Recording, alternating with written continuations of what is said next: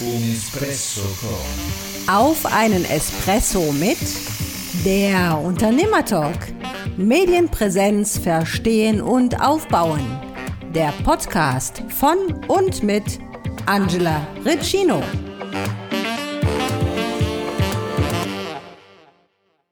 Mein Special Guest ist heute die liebe Annette Petra Breithaupt. Herzlich willkommen. Von mir auch ein herzliches Willkommen an die Zuschauerinnen und Zuschauer und vielen Dank für die wunderbare Einladung, liebe Angela. Super gerne, liebe Annette. Schön, dass du da bist und vor allen Dingen, dass du so eine Geduld hast. Du hast auch eine ganz besondere Geschichte und ein ganz besonderes Fokusthema. Und äh, ich würde gerne mal äh, in, deine, in deine Heldengeschichte einsteigen, wenn ich darf. Ja? Du kommst aus Thüringen, du bist in der DDR aufgewachsen, hast mhm. dort Psychologie, Pädagogik, Kunsterziehung und Kunstgeschichte studiert. Und ähm, du hast aber auch früh festgestellt, dass du anders bist als andere. Du hast eine bestimmte Gabe. Ähm, wie hast du diese Gabe entdeckt und wie bist du damit klargekommen? Mhm. Also im, im Grunde ist es so, ich bin in einem sehr beschaulichen Umfeld, also in so einer Kleinstadt im Thüringer Wald geboren und habe dort die ersten 16 Jahre verbracht. Das war eigentlich recht angenehm dort mit, von den Menschen her. Und in unserer Familie haben einfach alle Frauen diese Gabe das der Aurasichtigkeit. Und für uns war das normal. Wir haben da gar nicht drüber geredet, weil es für uns normal war. Kannst du uns das nochmal erklären, bitte, was das genau ist? Ja, äh, jeder Mensch hat ein Energiefeld. Der Mensch ist nicht der Körper, sondern wir, und der Mensch ist auch nicht der Körper und äh, energetisch was drumrum, sondern wir sind ein total holistisches System. Und egal, ob wir das sehen können oder fühlen können, gibt ja immer mehr Leute, die das machen. Äh, oder ob wir es nicht sehen oder fühlen können, das Ding ist trotzdem da. Und es ist eigentlich Was nur. jetzt genau? Das Energiefeld meinst du, ne? Das Energiefeld ist da. Mhm. Ja, ich will damit äh, ein bisschen auch sagen, es ist nicht wichtig, ob man das sieht oder nicht. Es ist einfach da. Wir sind ein komplexes System. Und es gibt ja jahrtausendalte Forschungen, gerade auch äh, im Sanskrit bei den, bei den Hindus und äh, auch vorher in den, in den Veden, ja, wie dieses äh, holistische System aufgebaut ist. Also es ist nichts Neues, nichts Modernes. Und für mich ist es Physik, deswegen habe ich auch gerne immer in Physik geforscht. Für mich ist, ist eigentlich diese Idee von der Körper oder alles Manifeste ist die dichteste Form von Geist mhm. und äh, Spirit, Geist, ist die feinste Form von Materie. Mhm. Also es ist einfach immer nur eine Frage von ja, äh, Schwingung eigentlich und von Frequenz auch. Ja. Also das heißt, du siehst, äh, du siehst andere Menschen nicht so wie normale Leute, die, die sie sehen. Also wie man jetzt, wie ich dich jetzt zum Beispiel sehe. Du hast einen ganz bestimmten Umriss ja. und viele andere werden diesen Umriss genauso wahrnehmen. Die hinter dir guckt noch ein Stückchen Stuhl hervor, sondern du, du, äh, die, also Menschen, die, die deine Gabe haben, die sehen dann nicht den Stuhl, sondern die sehen dann noch ein bisschen mehr drumherum. Ist das keine, ist das eine Belastung oder ist das, äh, ist das gut oder ist das, wie fühlt sich das an? Man kann sich das so als Unbegabte gar nicht vorstellen. Ja, also es gab Zeiten in meinem Leben, wo es eine extreme Belastung war. Und dann wollte ich das auch weghaben. Mittlerweile habe ich gelernt, damit umzugehen. Also ich kann das an- und ausschalten. Ich schalte das selten an, so wie jetzt schalte ich das nicht an, weil das würde mich stören. Weil da sind Informationen, die für mich jetzt nicht wichtig sind. Ich halte das an, wenn ich zum Beispiel Obst kaufen will, daran sehe ich, ob das Obst reif ist oder ob die Flasche Wein gut ist oder sowas. Wie ist das? Wie, wie ist dann das Energiefeld? Ist das dann rot, wenn es gut ist, das Obst oder wie? Nicht unbedingt. Sondern? Rot kann auch eine Form von Stress, von Entzündung sein. Ja, aber also es ist richtig, das dass das verallgemeinern. Es aber gibt Bücher darüber, äh, wo so Verallgemeinerungen drin sind. Vielleicht trifft das auf manche Leute zu. Äh, für, auf mich trifft es nicht zu. Also ich was, sehe das was siehst du denn? Erklär mal, wie, was siehst du denn? Mhm. Also ich sehe um den Menschen herum Schichten in verschiedenen Farben und diese Schichten sind nicht fix, die sind beweglich. Aha, Also wie, wie so marmorisierende äh, Sachen. aha. Und die sind in verschiedenen Farben und diese Farben sind auch in verschiedenen äh, Klarheiten oder Helligkeiten, so wie Menschen eben auch sind. Das ist mittlerweile physikalisch auch messbar. Mhm. Und das changiert wahrscheinlich, ne? je nach Zustand des Menschen. Ne? Wenn jemand einen, äh, einen Tag hat, wo er sich vielleicht schlapp fühlt, sieht man das auch an der Aura. Also eigentlich kann man vor dir, Mensch, wie bitte? eigentlich kann man vor dir nichts verbergen. Ne? Ja, ähm, deswegen stelle ich das im Privaten auch gar nicht so sehr an. Ja. Und ich meine, andererseits hat dieses Sehen an sich keinen Informationsgehalt. Wie Nicht? nützt das, wenn ich sage, deine Aura ist grün mit rosa Punkten oder gelb gestreift? Oder wem nützt denn das? das Ja, aber du kannst diese Aura doch interpretieren. Äh, Annette, du kannst die Aura doch interpretieren, oder? Ja, und das habe ich gelernt. Also ich habe, wie gesagt, ich habe das mitgekriegt von zu Hause und ich hab, mir ist das eigentlich aus in der Schule, so in der zweiten Klasse aufgefallen, dass offensichtlich andere Menschen, was für mich normal ist, nicht als ihre Wirklichkeit sehen. Und dann habe ich das sehr zurückgestellt. Ja, das ist wie immer, wenn, wenn wir keine Bestätigung kriegen, kommt das wieder hinten dran. Ne? Und ähm, zu Hause haben wir das von uns intuitiv gewusst, was jeder so macht und jeder so denkt. Und ich mache das, habe das mit meinen Kindern häufig auch jetzt noch, obwohl die kilometerweit von mir entfernt wohnen. Und eigentlich später, gerade so in der Pubertät, fing das an, eine Belastung zu werden weil ich mich auch verändert habe und weil auch ein paar äh, Dinge dazu gekommen sind, die mir Stress gemacht haben, eben dass meine Eltern gestorben sind zum Beispiel. Also da war eine Zeit, wo ich instabil war und dann war das eine nervliche Belastung, so viel Informationen zu bekommen, so viel Reize zu bekommen, die ich vor allen Dingen nicht, erstens nicht einordnen konnte damals als um die 20, ja, und ähm, die ich auch gar nicht wissen wollte. Ja, wenn ich irgendwo sitze in der Straßenbahn und sehe das Magengeschwür vom Gegenüber und weiß, wo, wo das herkommt, das will man nicht wissen. Wie bist du, wie, wie, wie war, konnte man denn in der DDR, also ich wollte eigentlich gar nicht so tief da reingehen, aber es interessiert mich jetzt. Wie, ist man denn äh, mit so esoterischen Dingen oder spirituellen Dingen in der DDR umgegangen eigentlich? Konnte man darüber sprechen, dass man das kann? Nee, also wir haben da nicht drüber gesprochen. Hm. Eigentlich ist man gar nicht damit umgegangen, weil es waren, wir waren ja alles Atheisten. Und das hat aber eine große Freiheit gemacht für die Leute, die solche Gaben hatten, Mhm. weil diese Gabe gab es nicht. Mhm. Ja, und da ist man frei, ja. Und es gab aber keinerlei Möglichkeiten, das irgendwie auszubilden. Mhm. Das gab es aber auch vor 30 Jahren noch nicht, wie ich hier dann äh, in den, damals war es noch Westen, in den sogenannten Westen gekommen bin. Da gab es auch hier nicht so viel Ausbildung wie jetzt. Jetzt gibt es ja viel Heilerausbildung und viel Intuitionsschulungen und äh, Energiearbeit gibt es ja äh, unheimlich viel Ausbildung. Das gab es auch vor 30 Jahren noch nicht. Ja. Du bist dann ähm, mit 22, du bist schon früh Mutter geworden und du bist dann 1989 ähm, über die Prager Botschaft, dann äh, ist dir die Flucht gelungen. Mhm. Also da hast du auch schon ganz schöne, ganz schöne Meilensteine schon hinter dir gelassen da. Ne? In Mannheim hast du dann eine Ausbildung zur Herrenschneiderin gemacht. Finde ich ja sensationell. Ne? Das, das ist ja leider auch ein äh, aussterbender Beruf. Das, also, dass man mal jemanden kennt, der so eine Aus, Ausbildung auch macht. Du hast damit dann eine Anstellung am Mannheimer Nationaltheater ergattert. Was für ein fantastischer Job. Ja. Nicht? Ja, ja. Du hast da Kostüme geschneidert, ne? Mhm. Kostüme geschneidert und auch Künstler begleitet. Sehr schön, ja. Viel das Ballett begleitet. Super. Ja. Wie, ähm, also ich sag mal, das, das klingt ja alles nach einem sehr ähm, abwechslungsreichen, äh, nach einer abwechslungsreichen Wahrnehmung, nach einer ähm, multiplen Begabung. Ähm, wie, wie hast du damit gelebt damals? Mhm. Also gerade auch nach deiner Flucht äh, in den Westen. Ja, also im Grunde war meine Haupttriebkraft für diese Flucht eigentlich, äh, mich spirituell weiterzuentwickeln.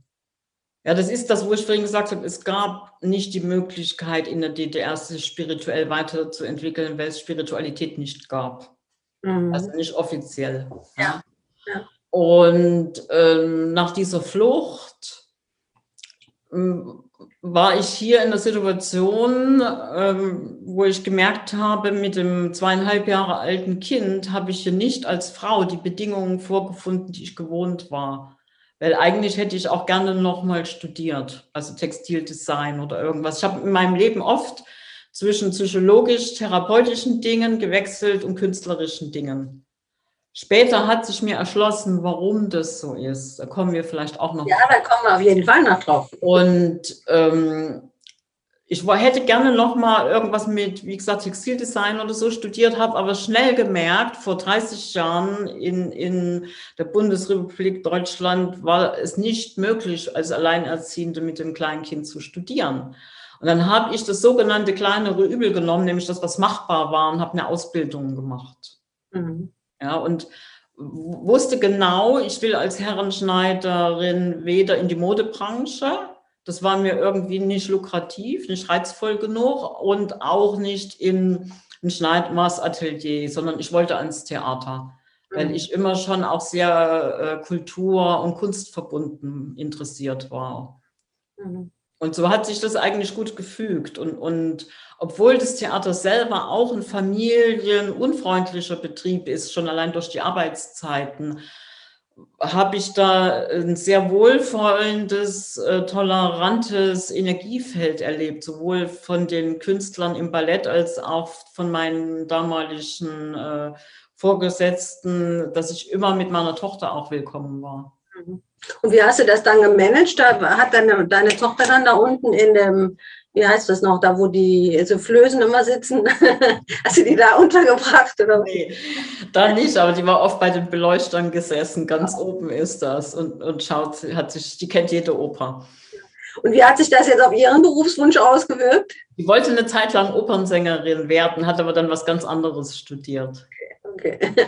Du hast dann aber, äh, weil, ne, also das ähm, langweilig ist, kann ja jeder, ne? Du hast dann, also du warst alleinerziehend, hast diese Festanstellung gehabt und hast dich dann während der, während deines Jobs dann auch noch weitergebildet und hast da eigentlich die Plattform geschaffen mit, für dein Business. Du bist dann in die Selbstständigkeit gegangen, ja. die du auch heute betreibst.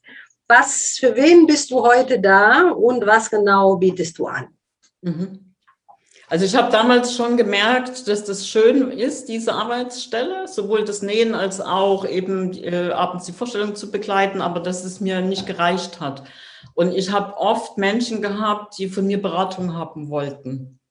Und da ich lieber die Sachen richtig mache als einfach so, habe ich mich entschieden, dann noch verschiedene Ausbildungen zu machen, zum Beispiel auch eine traumatherapeutische Ausbildung, Ausbildung im äh, systemischen Familienstellen, habe ich einige bei großen Lehrern äh, absolviert und eben auch nochmal äh, eine intensive Ausbildung beim Ehepaar Austermann zum Thema verlorener Zwilling.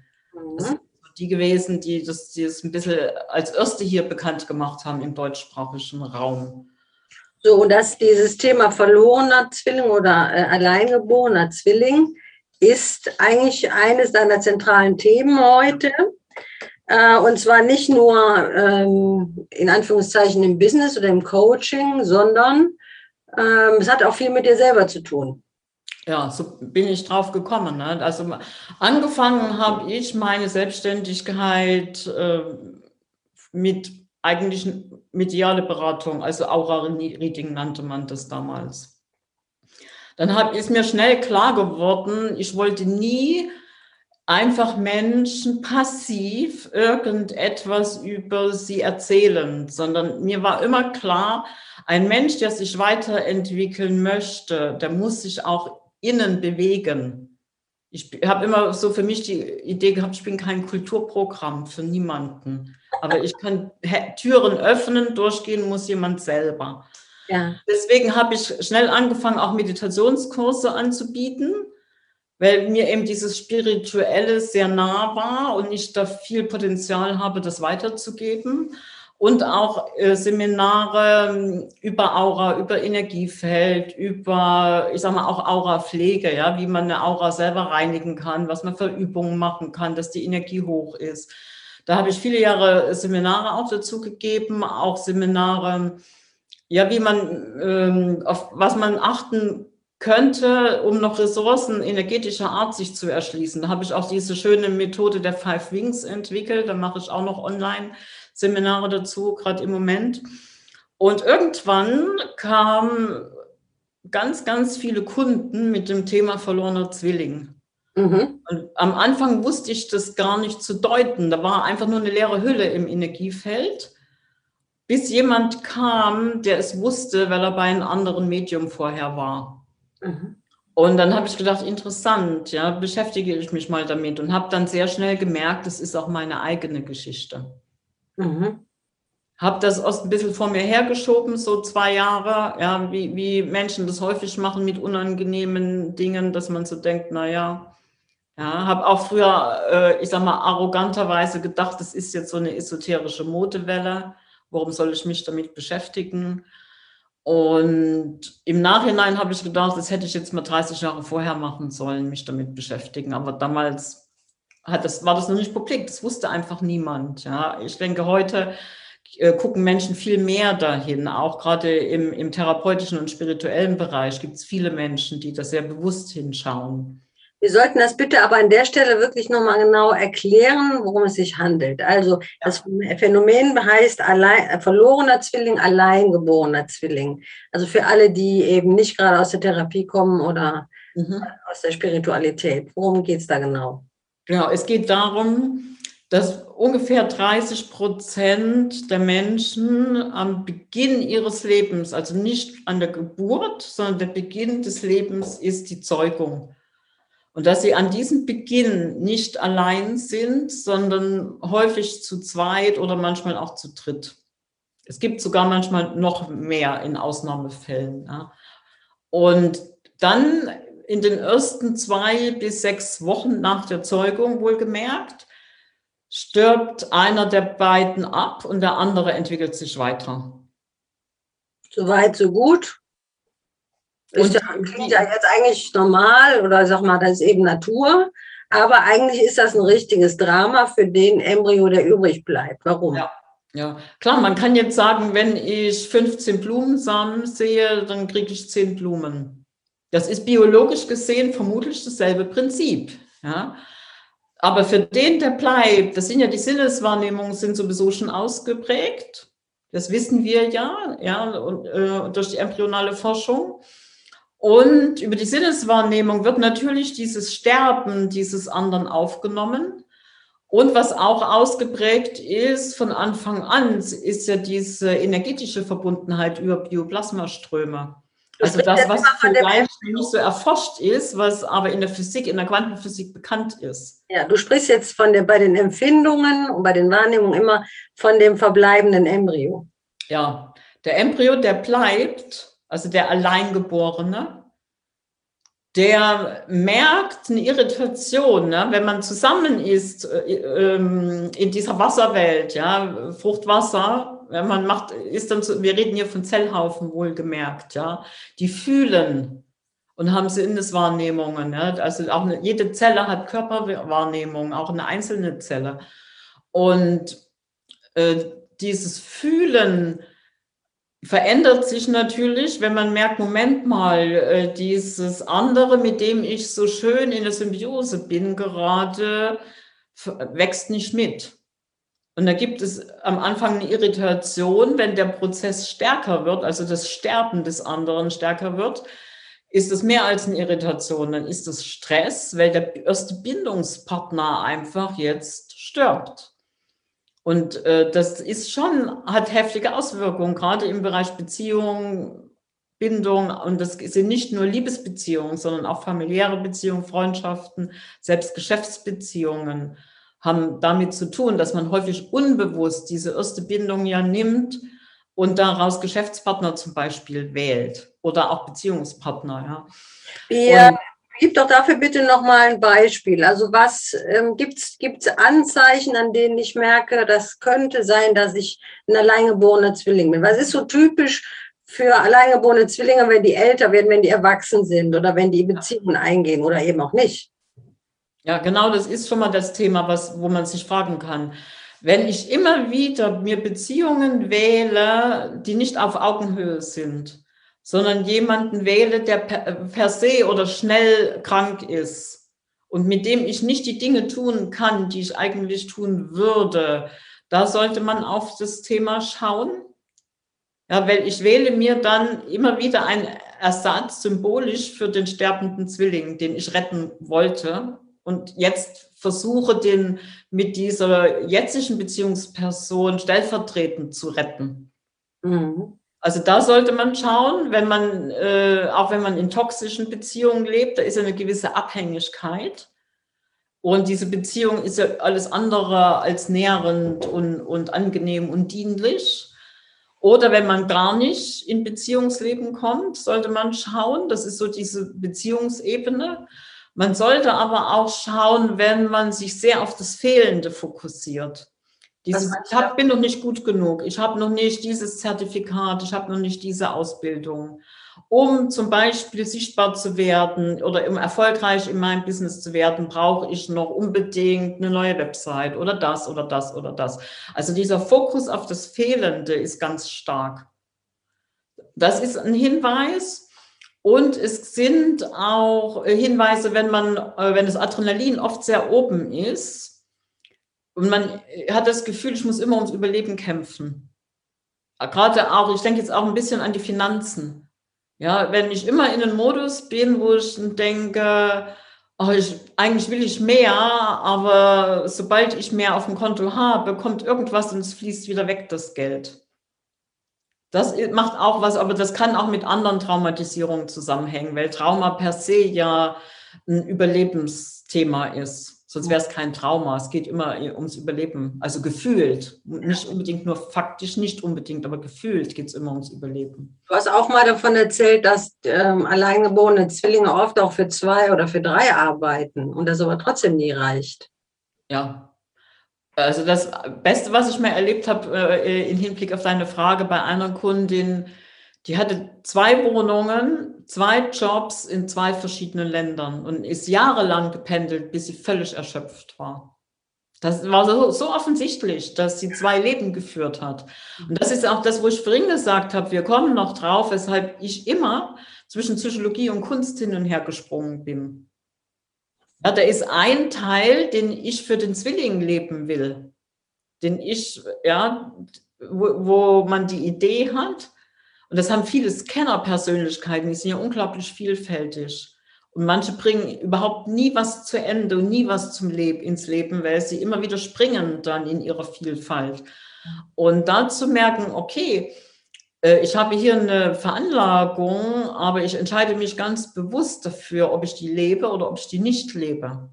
Und dann nehme ich noch ein paar andere Kriterien mit dazu, als nur diese Veranlagung wenn du, du bist, du hast ja gesagt, du bist selber ein alleingeborener Zwilling und du bist immer hin und her gesprungen zwischen Kunst und Psychologie. Was ist deins? Ich würde sagen, mehr die Psychologie. Okay. Also mehr Menschen begleiten. Ja. Was auch ein, ein, ein Hinweis ist, gerade weil du danach gefragt hast, es gibt einen Unterschied zwischen Menschen begleiten, professionell, als Menschen helfen gerade in der Coaching-Branche, die jetzt so sehr boomt und manchmal so ausufert in, in Bereiche, äh, da geht es ganz viel um helfen wollen und retten wollen. Und das ist oft ein Hinweis, dass man einen Zwilling verloren hat, weil dann will man diese Veränderung im Mutterleib aufhalten und will den anderen retten. Also man macht Sterbebegleitung, man ist ganz nah dran. Mhm. Will natürlich den retten, damit die Situation so bleibt, weil Symbiose offensichtlich in diesem frühen Stadium angenehmer ist. Mhm. Auch deswegen, weil wir da im Ursprung sind. Und das ist mir ja so wichtig in meiner Begleitung, Menschen wieder dahin zu bringen, diese Ursprungsenergie zu leben Und das geht manchmal eben nur, wenn das Trauma wirklich integriert ist, wenn das Trauma gelöst ist. Weil Trauma macht immer was auch, dass es äh, Energie bindet. Das, das, wenn das Trauma geheilt ist, das kennt jeder, egal welches Trauma das ist, wenn es ein Verkehrsunfall ist, wenn diese Traumaenergie, weil äh, das ist, äh, Prinzip ist beim Trauma, jeder Mensch will kämpfen oder fliehen, wenn irgendwas Bedrohliches ist. Beides können wir im Trauma nicht machen.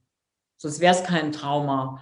Und diese Energie, diese, diese Impulse können wir nicht ausleben und die sind gestoppt im System. Und wenn wir die lösen, kommt ganz viel wieder ins Fließen. Und dann kommen, wenn wir dann noch uns wieder rückverbinden mit unserem ursprünglichen Potenzial, dann kommt auch Erfolg und Freude und Erfüllung, diese ganzen Dinge, die wir uns ja immer alle so wünschen. Mhm. Es klingt aber nicht gerade nach einem Spaziergang. Also Trauma lösen stelle ich mir sehr schmerzhaft und sehr langwierig auch vor. Welche Voraussetzungen müssen Menschen haben, die zu dir kommen, und ein Trauma haben und daran arbeiten wollen. Es muss nicht langwierig unbedingt sein.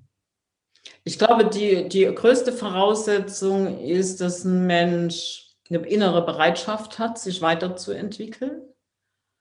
Und dass ein Mensch muss natürlich auch, ich sag mal, einigermaßen psychisch stabil sein das ist eigentlich der längste Prozess und den mache ich nicht. Da sollte man, glaube ich, eher zu einer Ärztin gehen, zu einer Psychiaterin ja, um, oder Psychotherapeutin gehen, um erstmal eine Stabilisierung zu erreichen. Wie merkst du denn, wo du noch helfen kannst oder wo du sagst, das ist jetzt eher ein klinischer Fall? Wenn Menschen sich nicht weiterentwickeln, sind sie nicht stabil. Und daran merke ich das, ob sich jemand weiterentwickelt oder nicht. Legst du dann vorher bestimmte Ziele mit deinen Klienten oder Klientinnen fest? Also ich habe ein Zwölf-Wochen-Programm entwickelt. Das gibt es auch als Online-Kurs. Und dann gehen wir durch neun Module. Ja, und ich mache auch, ich sage mal, Traumaheilung wirklich nur mit dem Thema verlorener Zwilling, weil ich für alle anderen Sachen gibt es ganz, ganz viele andere Menschen. Und das ist auch das Thema, wo ich mich am weitesten hineingearbeitet habe. Da kann ich am besten begleiten. Mhm. Ja, und natürlich hat jeder ein bisschen andere Ziele. Die einen wollen vielleicht mehr in eine Beziehung äh, Leben wieder reinbringen, auch Sexualität reinbringen, weil die geht oft verloren, wenn man sich, sage ich mal, so, so wie so eine Geschwisterbeziehung dann hat, wenn man sich so einen Ersatzzwilling gesucht hat, ja. Jemand anders will vielleicht mehr Geld oder will mehr im Business arbeiten. Also jeder hat seinen Fokus wo, einen Ticken woanders und das bespreche ich natürlich schon am Anfang, was mhm. unser Ziel ist. Und durch die Medialität sehe ich sehr genau, wo jemand seine Schmerzvermeidungsstrategien hat. Oh, ja, gefährlich. und das ist, Schmerzvermeidungsstrategien sind was ganz Wertvolles, weil die uns ja auch schützen.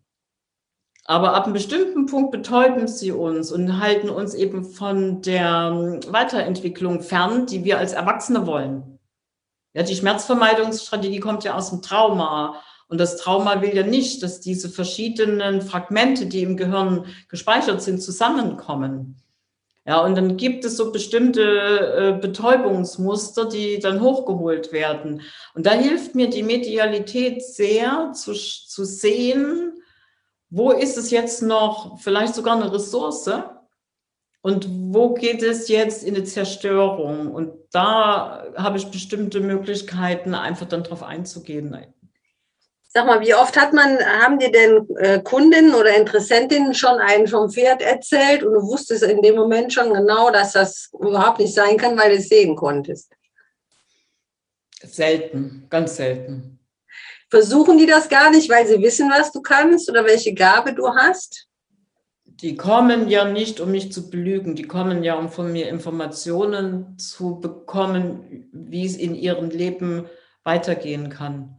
Ja, die belügen ja. ja. Die kommen ja, weil sie Themen haben, wo sie durch kognitives, analytisches Denken oder durch manche andere Beratung nicht weiterkommen wo mhm. sie merken, da, da, könnte oder müsste noch irgendwas anderes sein.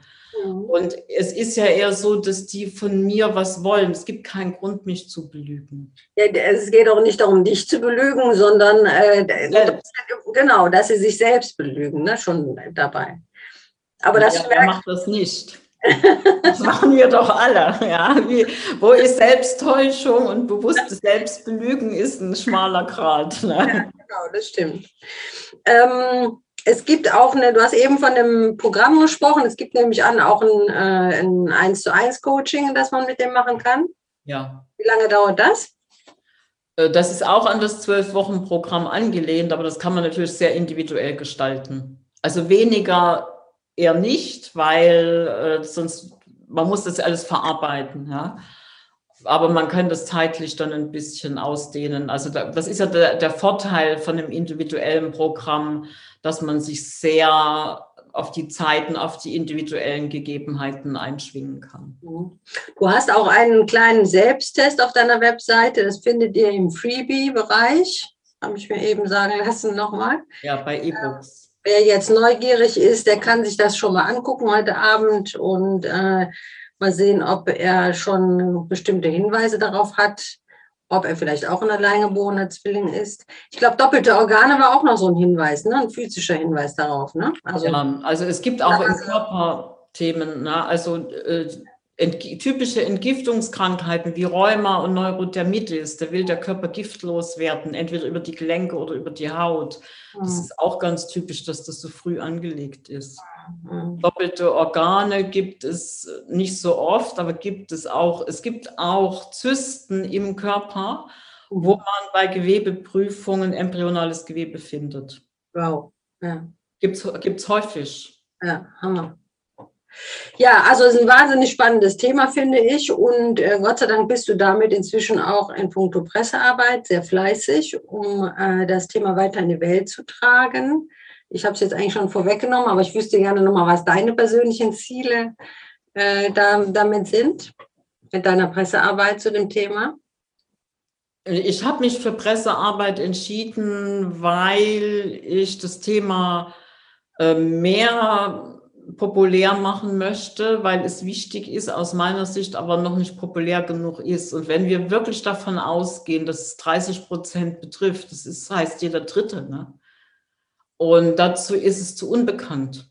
Mhm. Und das ist ein ganz großes Anliegen von mir, weil ich eben weiß, durch mein Leben und durch das Leben von vielen Kunden, die ich begleitet habe, welche Chancen sich da drin verbergen, wenn man das auflöst, wenn man da in die Transformation geht. Also deswegen finde ich Pressearbeit wichtig und weil es einfach nachhaltig ist. Mhm. Wenn ich einen Artikel in einem Magazin veröffentliche und der Artikel ist wirklich interessant für eine Leserin, für einen Leser, dann wird er vielleicht mal weggelegt und vielleicht nach zwei Monaten nochmal gelesen.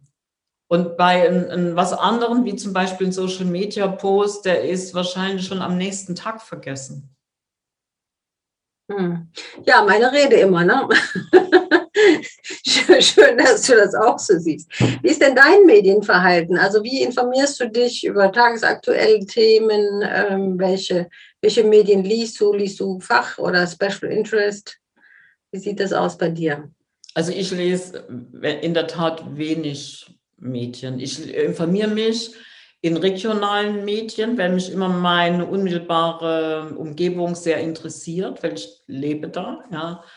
Und ähm, ich lese schon auch viel über Kunst und Kultur. Mhm. Und, und da lese ich gern auch in Journalen und auch manche spirituelle Zeitungen lese ich. Mhm. Zum Beispiel? Also ich habe früher gerne äh, über Buddhismus Zeitschriften gelesen. Und es, es gibt ja unglaublich viel mittlerweile. Ja, und die letzten Jahre habe ich mich dann nicht mehr so äh, gekümmert, was es alles gibt. Mhm. Was ich unheimlich gern auch gelesen habe, was gar nicht in diesen spirituellen Bereich gehört, ist die Vogue Business. Die gibt es, glaube ich, auch nicht mehr. Nee. Aber und das finde ich total schade, weil das ist ja. eine Zeitung gewesen, die für mich optimal war. Ja. Da war was über Kultur drin, da war ein bisschen Mode drin, da war Kunst drin, da waren gute äh, Artikel über teilweise psychologische Themen und es waren Business-Themen. Ja, aber da muss man sagen, es ist gut, dass du das sagst. Ähm, es gibt inzwischen ganz tolle Frauen-Business-Zeitungen, Zeitschriften, äh, Medien online, die fangen online an und gehen jetzt in Print. Also ich, ich, sehe das mit großer Freude, dass sie, also es sind natürlich auch alles Verlegerinnen, Frauen, hm. die ähm, auch so eine Bandbreite abdecken, die natürlich auch eben besonders Frauen dann äh, eine Plattform bieten und die dann eben auch den, den Sprung, das ist ja auch eine echte Herausforderung, das dann in den Printbereich zu bringen. Aber das scheint zu funktionieren. Also es gibt eben sehr viele Frauen, die das, äh, die das, die sich dieser Kanäle auch immer bewusster werden und das auch eifrig nutzen. Ne? Ähm, wo du gerade sagst, ähm, du hast nicht mehr so den Überblick, was es zu bestimmten Themen überhaupt gibt die an dich den Tipp, aber natürlich auch an ähm, alle anderen, die jetzt zugucken. Es gibt bestimmte Apps, äh, beziehungsweise Mashups, das sind Portale, wo du für eine Flatrate ein, eigentlich eine riesen Bandbreite an Medien auf einmal zur Verfügung hast. Also das ist wie ein Abo, äh, ein Monatsabo für, eine, für eine Flatrate, für eine bezahlbare Flatrate. Ähm, wo du, ich sag mal jetzt, ob es jetzt Frauenzeitschriften sind oder irgendwas anderes oder Hobbyzeitschriften oder so, wo du eine fast so eine Bandbreite zur Verfügung hast wie am Kiosk. Mhm.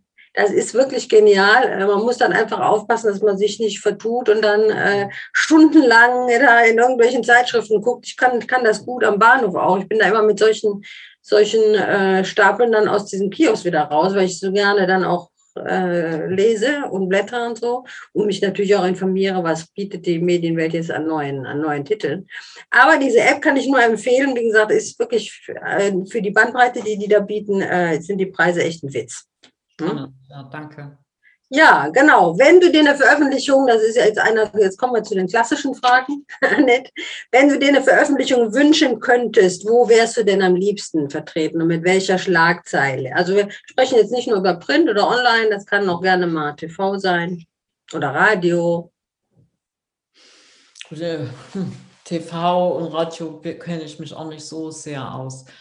Die, ich, wie gesagt, ich mag immer, immer noch gerne die WUK das könnte ich mir nach wie vor vorstellen. Auch mhm. wenn das jetzt nicht unbedingt in diesem Business-Bereich ist. Mhm. Und als Schlagzeile ist wirklich so dieses, es lohnt sich, mal, tiefer zu gehen, in dem Sinne erst nochmal innen in sich selbst, in die Stille zu kommen, mit sich selber, in den Frieden zu kommen mit sich selber, weil da liegt eine unheimliche Kraft aber auch, es lohnt sich tiefer zu gehen in dem Sinne der Medialität, weil ganz viele Menschen haben mediale Fähigkeiten und die sind nicht ausgebildet, weil sie gar nicht das wissen. Und ich glaube, da könnten wir uns als Menschen auch einen Bereich erschließen, der unser Miteinander äh, freundlicher gestaltet. Mhm. Ja, weil du hast es vorhin so schön angesprochen, wie du mich gefragt hast, wie oft ist mir die Geschichte vom Pferd erzählt worden? Ne? Äh, wenn, wenn zum Beispiel das gar niemand mehr macht, sowas, weil er gar kein Image braucht. Wie in der Familie, weil ihr euch sowieso auf eine andere Ebene äh, ähm, ja. verstanden, ver, verständigt. Ja, da gibt es diese Diskrepanz nicht mehr zwischen Selbstwahrnehmung und Fremdwahrnehmung. Ja, wie, wir würden doch viel freundlicher miteinander umgehen, wenn wir uns da äh, anders äh, begegnen könnten, wenn wir uns äh, in unserer Verletzlichkeit auch sehen. Also da, da hätte, würde doch viel mehr Mitgefühl füreinander kommen und ganz andere Reaktionsmuster bei Menschen entstehen. Als wenn da nur so eine, so eine Schale, wie, wie so ein Transparent vor sich hergeschoben wird gibt ja jetzt einige Leute, die sagen, es bricht gerade eine neue Zeit an. Wie siehst du das? Ich denke, diese neue Zeit ist schon angebrochen und dass wir jetzt nochmal auch einen, so einen Quantensprung gerade machen in der Gesellschaft. Gerade Was? durch diese aktuellen Herausforderungen. Ja. Weil es gibt meiner Meinung nach zwei Themen ne, durch diese aktuellen Herausforderungen. Das erste Thema ist, ich, jeder macht sich Gedanken über sein Leben, weil, es, weil jeder ist betroffen. Und äh, es geht um das Thema Angst. egal in, in welchem Bereich. Und das Thema Angst zu lösen ist was, was eigentlich hochspirituell ist. Wenn ich keine Angst mehr habe vor gar nichts, wenn ich so im Vertrauen bin mit dem Universum, dass mir nichts passieren kann, dass ich nicht verhungere, dass ich nicht, äh, was weiß ich, mir das Dach über den Kopf fällt oder die Waldbrände oder selbst mit den Fluten. Ich wollte gerade sagen, sag das mal jetzt den Flutopfern, dass ihnen nichts passiert. Ich weiß ja, wie das ist, alles zu verlieren. Ja, ja ich habe ja das auch hin, gut, ich war ein freiwilliger Verlust, das ist nochmal was anderes, ja. Also ich weiß zumindest, wie es ist, nichts zu haben, nur seinen Körper von A nach B zu tragen. Ja. Und das sind aber die Situationen, die mich ins Urvertrauen gebracht haben. Nicht unbedingt die Medialität, sondern eigentlich wirklich diese Extremsituationen in meinem Leben. Und die machen zum Schluss zu merken, ich brauche vor nichts Angst zu haben. Das macht unglaublich frei. In das Leben dem Leben zu vertrauen, den Veränderungen zu vertrauen, den Prozessen zu vertrauen. Wir vertrauen so lange Veränderungen, wie wir sie positiv bewerten. Aber wir, wer weiß denn, was positiv und was negativ ist? Was wir heute als unangenehm bewerten, kann vielleicht in fünf Jahren darauf geschaut das Beste sein, was es gibt. Ja, ja, ich finde an der Stelle auch immer wieder wichtig hinzugucken, was ist denn genau das, was Angst macht und warum macht das Angst? Und da sind wir ja dann eigentlich auch wieder beim Thema Trauma, ne? Ja, zumindest mal beim Thema Tiefe. Ne? Es ist ja nicht immer eine traumatische Situation, ist ja nicht immer ein Trauma. Oder eine unangenehme Situation, die Angst macht, ist nicht immer ein, ein Trauma, äh, wenn man diesen Fachbegriff mal dafür nimmt. Ne? Und selbst bei diesen, sag ich mal, Mikrotraumatisierungen oder traumatischen Situationen macht es total, äh, total ähm, wie soll ich denn sagen, es ist unglaublich hilfreich, da wirklich sich dem auszusetzen. Und eigentlich haben wir die, die Angst vom Schmerz ist größer als der Schmerz, wenn wir dann nochmal durchgehen. Mal mhm. abgesehen davon, dass wir gar nicht nochmal durchgehen müssen.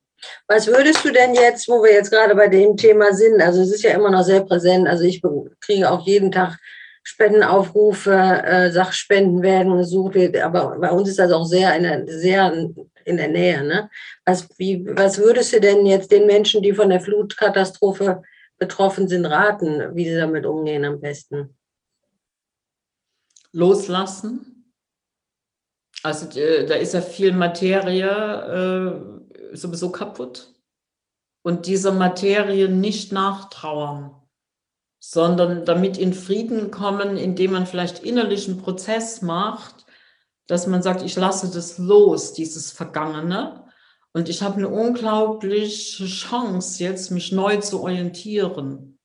Ich kann vielleicht noch mal was ganz Neues machen, was ich mir bisher im Leben gar nicht getraut habe was ich vielleicht mal mit 16 als Vision hatte, aber nie gemacht habe, weil ich immer diesen klassischen Berufsweg gefolgt bin. Ich habe das zum Beispiel bei einer Kundin, die hat, ist jetzt nicht von der Flut betroffen, aber äh, von diesen ganzen Existenzen, die jetzt kaputt gegangen sind aufgrund von Corona. Ja. Und die hat alles verkauft, Haus verkauft, äh, das Sportstudio verkauft, was sie hatte und hat sich ein Wohnmobil gekauft und ist losgefahren. Und das sind nochmal Chancen, wo ich sage, warum hast du das gemacht? Du hättest doch jetzt hier auch weitermachen können. Und dann sagt sie, ach, ich wollte das eigentlich immer schon, aber ich habe mich nie getraut. Mhm. Also ich glaube, äh, es ist eine große Chance, uns selbst gegenüber ehrlich zu sein. Mhm. Wenn wir das schaffen, dann wird sich alle, wird äh, ganz viel uns unterstützen und ganz viel uns helfen. Ja, die, ich sag mal, das, was sich drumherum da energetisch, würdest du das jetzt wahrscheinlich sagen, äh, ereignet hat, ist ja, war ja überwältigend. Also das ja. ist es immer noch. Also es ist, ist ja Wahnsinn. Immer noch. Ja. Und es trainiert natürlich auch Empathie und Mitgefühl, was ich auch eine ganz wertvolle Qualität finde. Und äh, das ist ja bei vielen Menschen auch. Ja. Ich selber bin auch, äh, habe einen Kurs zum Beispiel in so einem Kursbundle gegeben, wo wir beschlossen haben, wir spenden die, die ganzen Einnahmen von diesem Kostbundle an die Flutopfer. Ja, toll. Ja, ja. Ja. Und also diese Empathie, sich gegenseitig zu helfen, die wird stark trainiert, jetzt äh, eigentlich über die ganzen letzten zwei Jahre schon. Ja. Ja, also alles, was ungesund ist, alle Spaltungen kommen auch hoch. Ja, das war der richtige Räusper aus dem richtigen Moment. Ja, wir müssen leider auch, wann, wir haben schon überzogen, Annette. Ich okay. könnte wirklich noch, vielleicht machen wir noch einen zweiten Take dann. Ja. Ganz herzlichen Dank, dass du da warst und dass wir auch dieses schöne Gespräch führen konnten. Das war einer der Gespräche, auch die wieder mal sehr äh, tiefgehend waren. Ich finde es auch mal wieder wunderbar, wie die Leute sich öffnen. Du auch heute sehr. Und dass du uns wirklich auch nochmal Themen nahegebracht hast, über die man auch nicht jeden Tag spricht. Ähm, aber die wirklich, finde ich, einen Blick über den Tellerrand sind und wirklich auch nochmal horizont erweiternd sind. Also vielen Dank dafür, Annette. Danke dir, ja. Sehr gerne. Tja, und das war's auch schon wieder mit Auf einen Espresso mit der Unternehmertalk von und mit Angela Recino. Schaltet auch das nächste Mal wieder ein, wenn es wieder heißt Medienpräsenz verstehen und aufbauen. Alle Shownotes zu dieser Folge findet ihr wie immer unter dem Podcast. Danke schon an dieser Stelle für Fragen und konstruktive Kommentare. Freut euch auf meinen nächsten Gast. Ich freue mich auf euch. Bis bald, eure Angela.